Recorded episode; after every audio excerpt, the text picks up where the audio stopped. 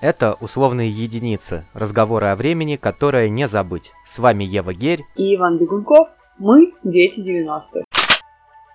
Наш выпуск выходит накануне празднования Дня космонавтики, который официально стал праздником в 1995 году. Поэтому сегодня мы расскажем вам о космических трендах 90-х.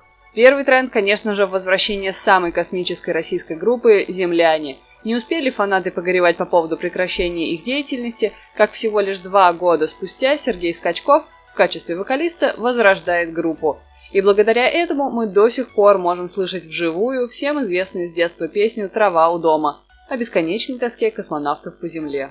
Знаешь, они, наверное, действительно скучают по дому, но я знаю кое-что, почему они точно скучать не могут. И это что-то разнообразные космические марки сигарет того времени. Союз Аполлон, Космос, Ракета, Лайка. Эх, а пока в космосе скучают по Земле, на Земле мечтают о космосе. И даже находят способы организовать его в наших условиях. Пример тому – известная в те годы дискотека «Галактика», где по ночам творился космос не в лучшем понимании этой метафоры. А днем можно было всего за один рубль посмотреть фильмы, в том числе и о космосе. Да-да, вообще одна из самых популярных тем кинематографа тех лет, впрочем, которая осталась таковой и сейчас. Но если говорить именно про 90-е, то самым культовым космическим фильмом того времени стал «Пятый элемент».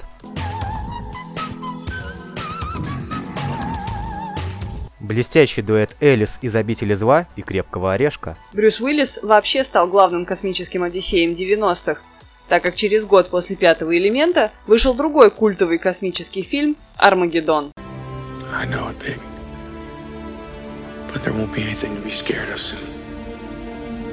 Соглашусь по поводу фильма, но самым культовым сериалом о космосе, скорее всего, был «Вавилон 5».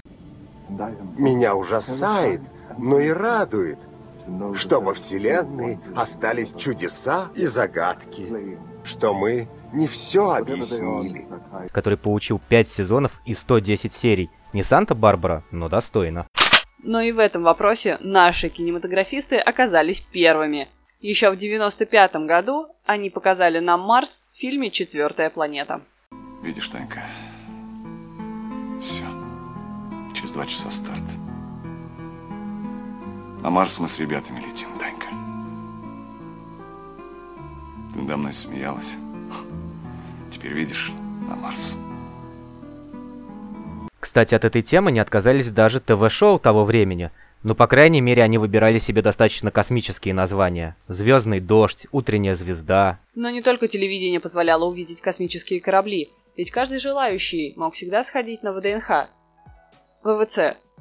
ВДНХ и посмотреть на макет корабля «Восток-2», который стоит там и по сей день.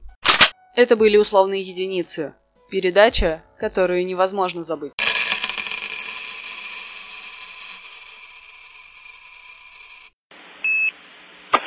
Сигма по-прежнему плохо на Т-61. Останавливается, подвисает, То есть, несмотря даже на то, что вы закрываете и одну программу, и вторую, все равно качество работы программы остается желать лучшего.